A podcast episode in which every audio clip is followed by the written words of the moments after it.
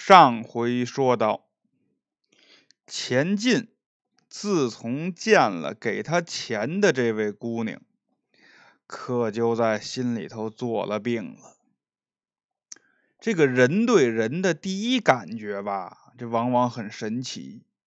他来不及考虑太多，哎，什么家庭背景啊、文化背景啊，乃至于是不是门当户对呀，那都是后话。现在，他就单纯觉得，哎，这个人好看。更何况，这个人又对他好啊，给他送饭，给他送钱，他产生了这样一种既是爱恋呐，又是依靠的感情。这里头要说，邻居老太太是个明白人，她听钱进这么一说，心里头就咯噔一下。就跟钱进说了，说这好人家的姑娘啊，没有这个时间串门的。哎，一般人呢也没有这么来无影去无踪的。你遇见的，别再不是个人。钱进一听这话呢，倒也没感觉到多害怕。那怎么呢？他自己啊，这两天反复琢磨这个事情。第一，他知道自己什么也没有。你图财害命的选我，那你就是瞎了眼了。第二，他其实不怕死，为什么呢？您想啊，天天在这温饱生存线上挣扎的人，他这个生活质量很低。自己呀，好几天吃不上饭的时候，不是没想过死。所以“死”这个字对他来讲就那么回事儿。第三，这姑娘不管是什么，确实对他真好，真给钱呢。所以他听老太太这么一说，哎，他就说了：“哎呀，大娘啊，您您说的是，可是呢？”他真要是个妖怪，是个鬼也好。嗯，老太太一听，你这什么话？不是大娘，您想啊，我这个条件呢，别说娶亲了，整个杭州城的媒婆都绕着我这儿走。真要说呀，我能遇见个。精灵鬼怪的，他要也能看上我，不嫌弃我这样，那我一定是一心一意的跟他过日子去。再一个呀，咱们杭州啊，有一老前辈叫许仙呐。其实啊，按照这个呃《警世通言》那那那一篇叫做《白娘子永镇雷峰塔》里边啊。人家叫许宣啊，后来戏曲啊、电视剧改叫许仙的啊。这钱进说：“你看那个许的官人啊，跟这白蛇白大姐过得多好啊！我有时候我就羡慕他们，我做梦我都想，这要有个妖精啊，能看上我呀也好。”老太太一听，这孩子都说了胡话了吗？这不是？也没多说，就劝他呀：“你呀，好好睡觉，养病吧，养好了就好了。”当天晚上到了七八点钟，这小钱儿啊还在床上哼哼呢，就听见外头啊有了脚步声了，而且是越来越近。一推门，他这门也没锁，滋牛。进来这么一个人，这钱进抬眼一看呢，模模糊糊的一个红色的影子闪进来了。他揉揉眼睛一看，哎呦，心里高了兴了。怎么呢？这姑娘来了，而且手里边还提拉着小包袱，送钱来了。他挣扎着就要起来呀，这姑娘一指他。躺下，他也听话，哎，扑通就躺下了。姑娘啊，往他床边一坐，也不避讳了，一把就把他那胳膊拉过来，给号上脉了。大概过了几分钟，把他这胳膊又塞回被子里边，就跟他说了：“钱呐，我给你送来了。我问你件事儿，你要实话实说啊。今儿白天你说那话。”你是真心的吗？钱进想，白天我说什么了？哦，对了，我跟老太太说话来着。他就问呢，不是大姐，您是说我我跟邻居大妈那话吗？对，我我是真心的呀。不是这您都知道了。嗯，我也不瞒你。你说这话的时候，我在房上都听见了。我先给你治病，治完了病再说我的事儿。哎，这怎么治病啊？这么晚了，还麻烦您得请大夫去呀？不用那么麻烦，你张嘴。说着，这姑娘啊也够狠的，左手一掐前前进这腮帮子，嗯。嘴给捏开了，自己一张嘴，从他嘴里边忽忽悠悠、忽忽悠悠飘出来一个红球，大概有乒乓球大小啊，在空中这么浮着、飘着。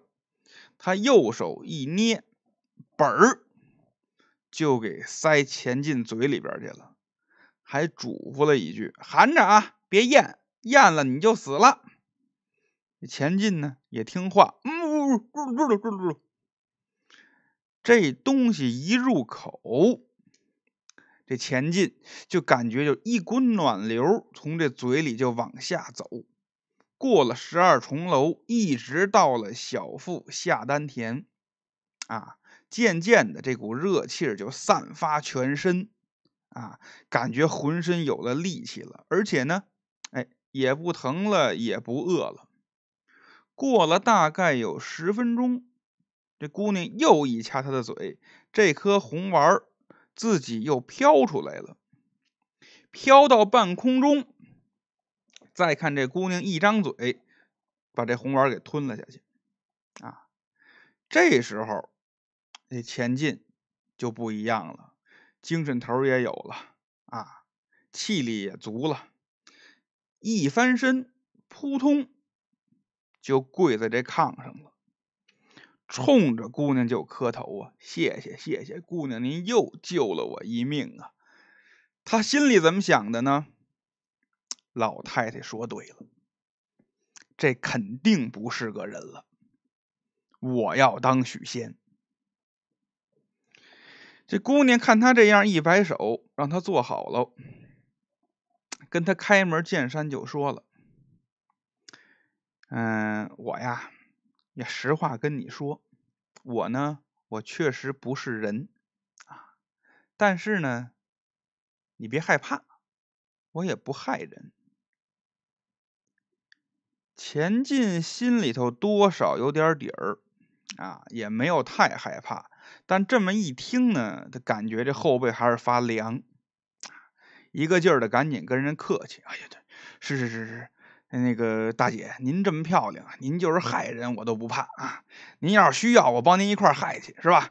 那个我给他们骗来，让您吃。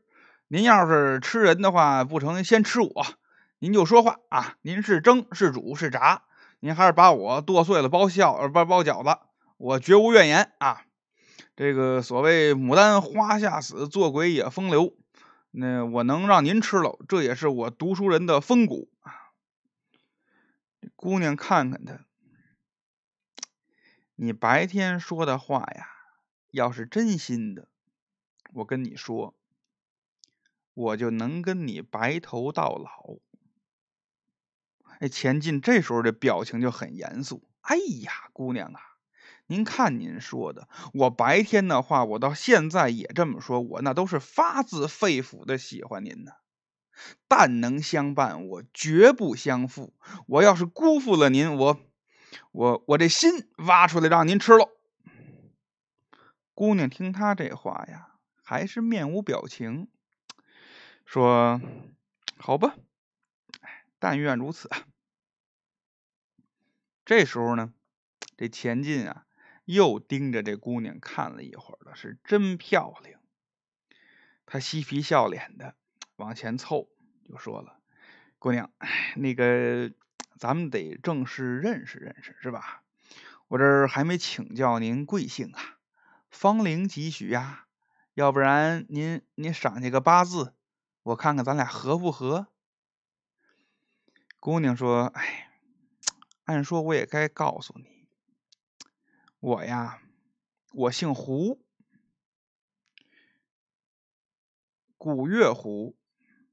要说岁数呢，可能稍微比你大点儿。”哎，钱进说：“没事儿，人都说了啊，这个。”女大三抱金砖，更何况我看您这样不像啊，您真绍兴啊，呃，您多大呀？这位胡小姐说：“你先别问我了，我先问问你今年多大呀？”啊，这个小生今年已然二十有八了啊，嗯，那我比你大点儿。您多大呢？这姑娘说：“哎，也没多大。我今年呀，到八月份吧，我九百八十七岁。”我去去去去去去去！小钱儿一听，母亲的母亲，我的姥姥哎，都不知道说什么了，赶紧跟人客气：“我几个，您您老前辈，老前辈，老前辈，您好，您好，您好，您您您是哪路神仙呢？”这姑娘啊，说：“哎，我呀，我也不瞒你，我是个狐仙呐。那么，咱们现在就得说说这个狐狸的来历了。这狐狸啊，是变成了人了，自称啊姓胡。那时候呢，这妇女呢一般都是某某氏，所以呢，他就是胡氏啊。”人家这也讲理，狐狸嘛，姓别的也不合适，哎，就得姓胡。但是，哎，他在这个妖精界还有个名字，叫玉面九尾火狐狸。当初在江西吉安武功山里边，他修行了将近一千年。这一千年里边，他就出来过一次。那还是他修行啊没有多久的时候，刚刚学会了幻化。这民间传说，狐黄白柳灰这种仙家修炼到一定程度，他得去讨风去。什么叫讨风？就是这些小动物啊，它修炼，它刚刚能直立行走了，能大概变成个人的模样了，它要找人去问。啊，你看我像不像人呐？或者说，你看我是不是个人呐？对方要说，哎，你是个人，或者说，哎，真像个人，就是这类肯定的答案，你给他，他算是讨封成功，能够继续修行。要是对方说不像啊，不是啊，或者更有那个脾气大的，连打带骂，那叫讨封失败，这一下就要损去几十年的道行。啊，所以民间传说就是你半夜或者凌晨，在那个人烟稀少的地方，什么坟地里头啊，这个山里头啊，遇见这么一位过来问你，那就是讨封的。但是您记住了，遇见了，哪怕他变得再不好啊，也得说像，不能实话实说啊。过来一位，你看我像个人吗？你这。太诚实了，你变的什么玩意儿，跟个王八蛋似的，那就坏了。这大仙非报复你不可，他能让你几年不得安生，因为你损他好几十年道行嘛。咱们说这个玉面九尾火狐狸呢，它刚能变，它就变个女的，准备到人世间讨风去。怎么那么巧，正赶上隋炀帝下扬州。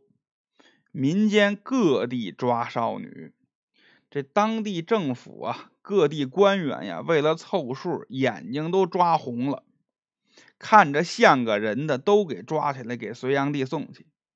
这一乱，就把他给裹里头了。这狐狸呢，还真见着隋炀帝了。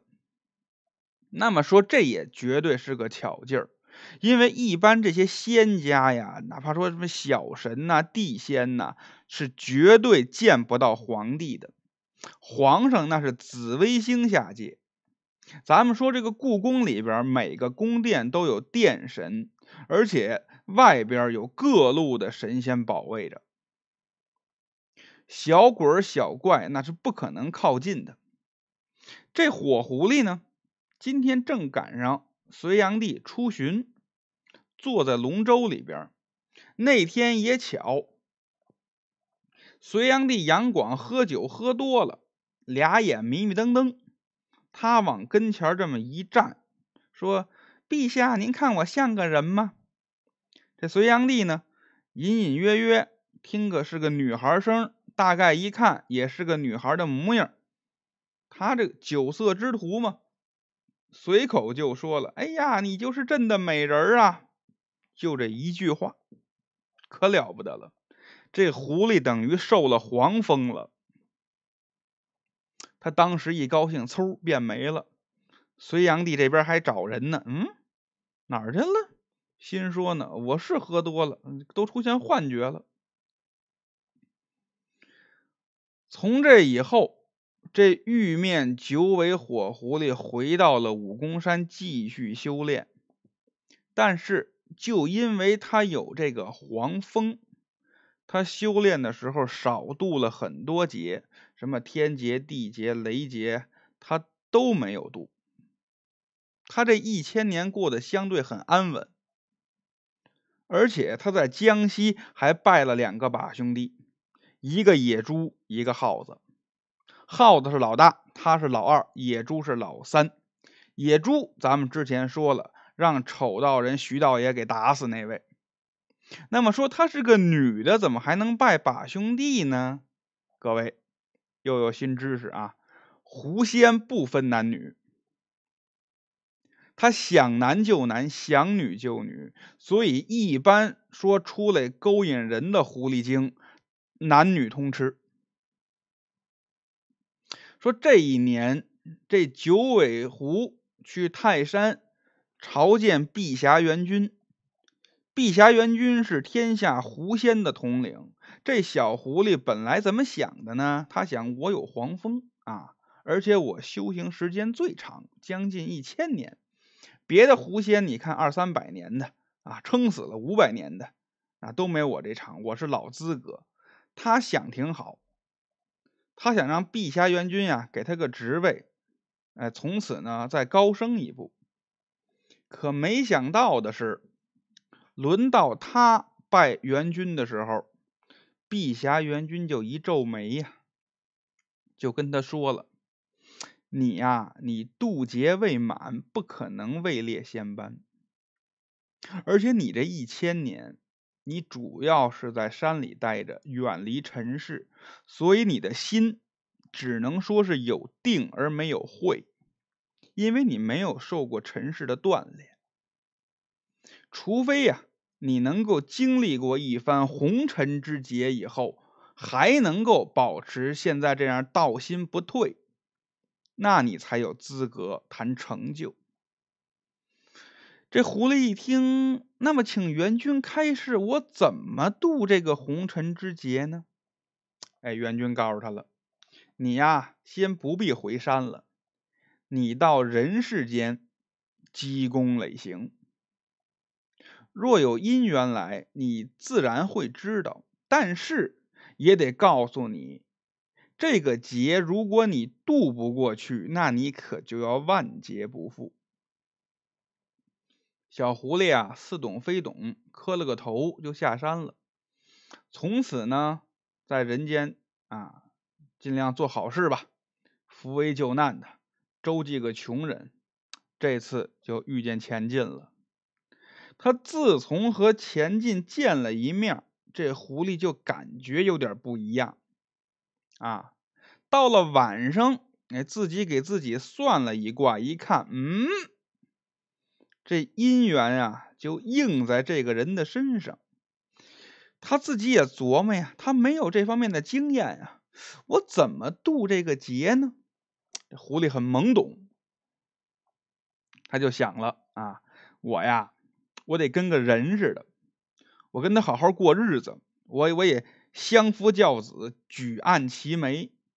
但我估计这书生肯定活不过我。等这书生百年之后啊，我再去见元君，我跟他说我完成了这样一段姻缘啊，他是这么想的，属于比较一厢情愿。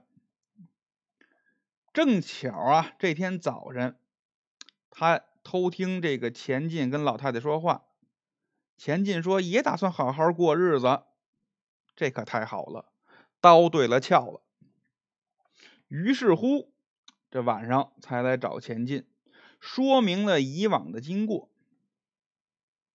钱进一听，好啊，这个啊，我这个样子，不管怎么说，白捡个媳妇儿还能这么漂亮，我夫复何求啊？于是啊，一把就拉住了胡适的手，就说：“哎呀。”娘子，你看咱们何时能成亲呢？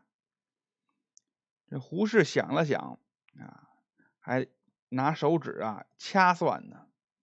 要不然下个月初八吧。钱进摇摇头，嗯，那太耽误您修行了。丁是丁，卯是卯，今天日子就挺好，干脆咱就今天吧。打这儿起，这二位就算两口子了。婚后不久啊，这一天，钱进呢拿点钱出去买粮食去，得过日子吗？走了不多时，再回到家，一推门看了一眼屋里头，他又倒退两步退出来了，看看自己这房子。心说：“这房子是我们家呀，怎么屋里的陈设都不认识了？怎么呢？这屋里啊，跟以前不一样了。以前就一个土炕，什么也没有。现在再一看，茶几、桌椅、立柜、躺柜、炕桌，一水的小叶紫檀。”铜蜡台上边插着牛油大蜡，被子褥子全都是闪缎子，这屋里焕然一新。前进一看呀，这胡适正在炕上收拾呢，赶紧就问媳妇儿：“媳妇儿，这怎么意思？这个东西都哪来的呀？”这胡适呢笑了笑，就说：“哎呀，相公啊。”这是我娘家的陪嫁，算我的嫁妆。您还有娘家呢？那是啊，我有一个哥哥，刚过来了，你没遇见。哦哦哦，这钱进呢也没敢多问，但是他可琢磨上了，我这媳妇儿就这胡氏是个狐仙，他的亲戚朋友也都是这路。我呀，我不能以平常人的眼光看他。到了晚饭的时候，这钱进故意的说：“哎呀，娘子啊，我没能耐呀，我愧对你呀，我也没钱买酒买肉来款待娘子啊，这个饭吃的太没劲了。”哎呀，唉声叹气。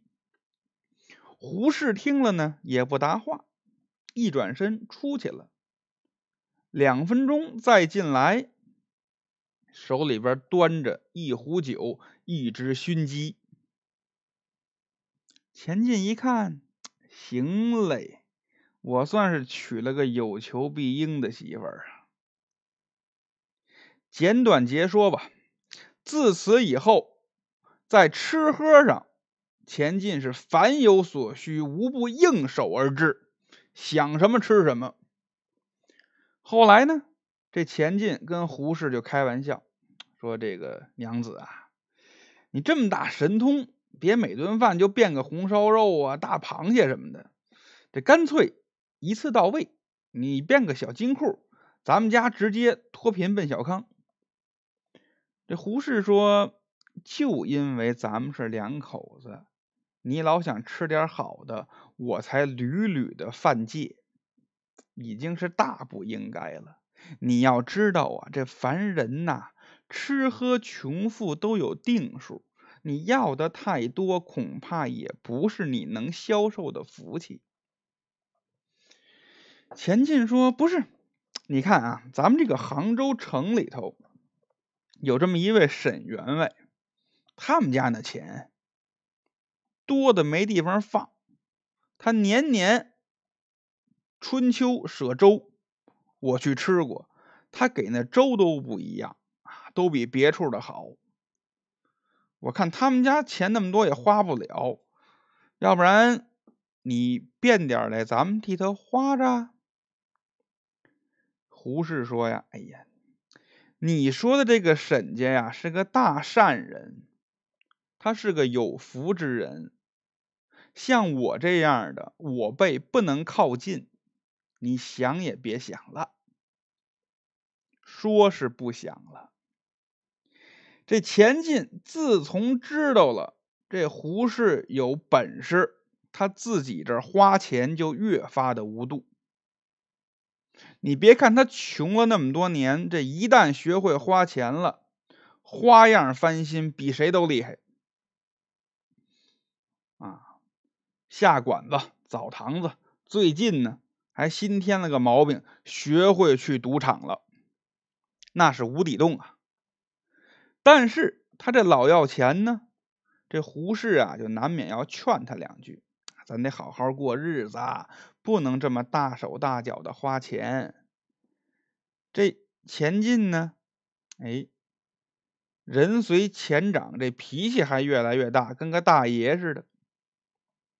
几句话不对，他就吵吵闹闹。话说这么一天啊。因为赌钱的事儿，跟胡适俩人啊又闹点不痛快，一赌气，饭也没吃，摔门而去。钱进去哪儿了呢？在他们家不远处有这么一个酒馆儿，可不是那种小酒馆啊，大酒缸，正经不错的一家馆子。只不过卖酒这个地方呢，开到很晚。也是要好菜有好菜，要好酒有好酒。他进来以后坐定了，要了一壶酒，自己在这低头吃闷酒。他可就没有注意呀，在墙角坐着这么一个人。从他一进来，这位就斜眼盯着钱进。钱进在这吃闷酒，也没注意他。吃的迷迷瞪瞪要醉的时候，这位站起来可说话了。他一说话可不要紧，紧接着就引出来一场大祸。